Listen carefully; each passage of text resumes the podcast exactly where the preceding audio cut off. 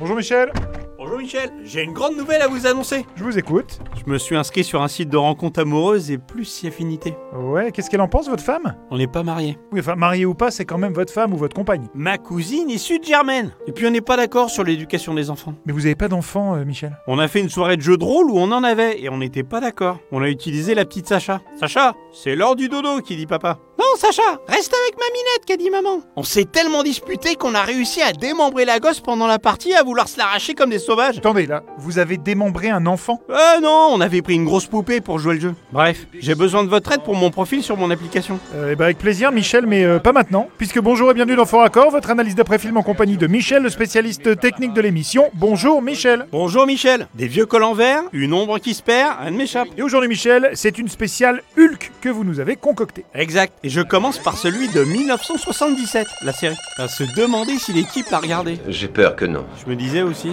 Saison 1, épisode 3. Dans cette scène, les paumes de Hulk ont perdu leur maquillage. Ou alors, ils ont oublié de les maquiller. Possible, parce qu'ils sont pas très regardants. Quelques épisodes plus loin, dans le 10, c'est plus les mains le problème, c'est les pieds. Avec un Hulk pieds nus. Bah ouais, comme toujours, hein. mais qui d'un coup porte de jolies petites espadrilles vertes. Ah ouais, c'est pas mal, ça c'est plutôt inventif quand même. Hein. À l'époque, on n'avait pas les effets spéciaux d'aujourd'hui. Ça n'empêche pas de critiquer. Et dans l'épisode 16, nous avons ça. Ah oui, là, les vieux collants verts, euh, c'était évitable. Mais vous avez raison, c'était une autre époque. Je saute donc en 2003 avec le film Hulk. Prends bien soin de toi. Au revoir, Michael. Ça se prononce Michel. Écoutez bien. Le comité d'évaluation, mardi prochain, doit leur faire un exposé oral. L'exposé aura donc lieu. Et tu Bah, seras mardi. parti. Exact. J'avance un peu.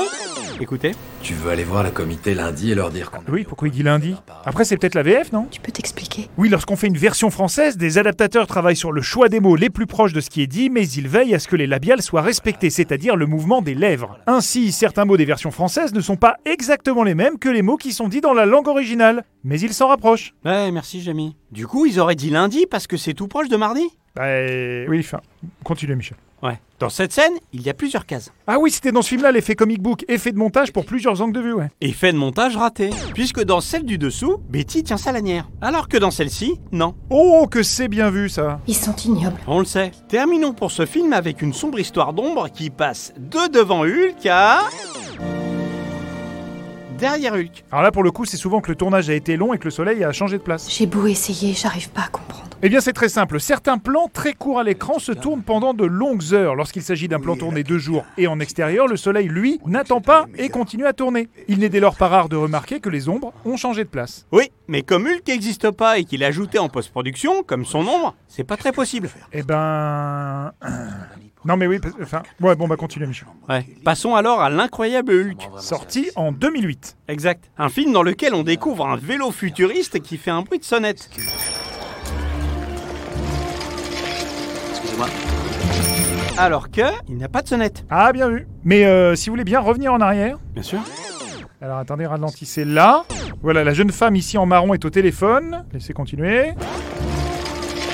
Elle est plus au téléphone. Ah bah ça, j'avais pas vu. Vous avez fait du bon boulot. Bah c'est vrai Michel. Je continue avec cette scène. J'ai besoin de mes lunettes.